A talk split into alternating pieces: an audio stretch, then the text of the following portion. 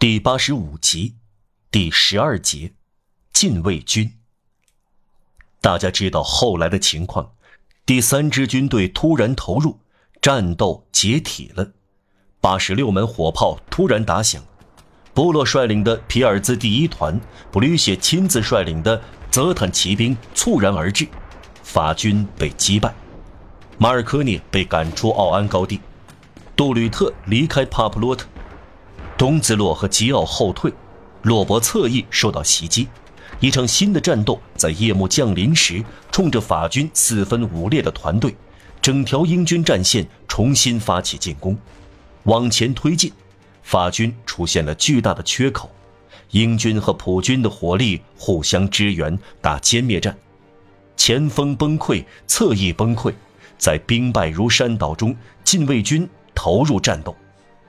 由于他感到是去复义，便高呼“皇帝万岁”。历史上没有什么比爆发出欢呼声的垂死挣扎更动人心魄的了。整天天空阴云密布，此刻晚上八点，天际的乌云突然闪开，让落日阴森森的大红盘，光线透过尼维尔大陆的榆树。以前。他在奥斯特利兹是升起的。禁卫军每一营为了拼死相搏，由一名将军指挥。弗里亚、米歇尔、罗盖、阿尔莱、马莱、博雷德摩尔旺都在那里。当禁卫军的榴弹兵的高帽和大鹰灰在这场混战的烟雾中整齐成排成行、镇定壮美的出现时，敌人对法国肃然起敬。他们以为看到了二十位胜利女神展翅进入战场。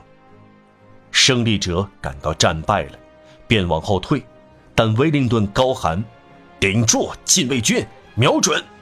卧倒在篱笆后面的英国禁卫军的红色团队站了起来，密集的弹雨洞穿了在英辉周围抖动的三色军帽，英军一拥而上，大屠杀开始了。帝国禁卫军感到黑暗中军心动摇，要大规模的溃退。听到逃命的喊声代替了“皇帝万岁”的喊声，身后法军在溃逃，帝国禁卫军却继续前进。随着每走一步，受到越来越猛烈的射击，死亡更大。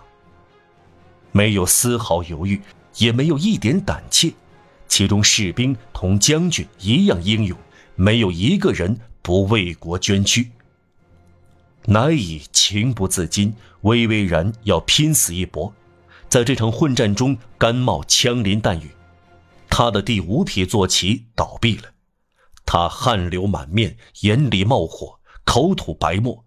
军服解开，一个肩章被一个敌人的骑兵砍去了一半，他的鹰徽被一颗子弹打得凹凸不平，血迹斑斑。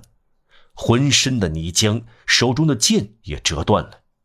他说：“来看看一个法国元帅怎样牺牲在战场上吧。”但是枉然，他没有死。他不安而愤怒，他向德鲁埃德埃尔隆发出这个问题：“你怎么没有被打死呢？”大炮在轰击着一小堆人，他在中间叫道：“什么也没有打到我身上。”哦，但愿所有这些炮弹打穿我的肚子。不幸的人，你活下来是留给法国人的子弹打死的。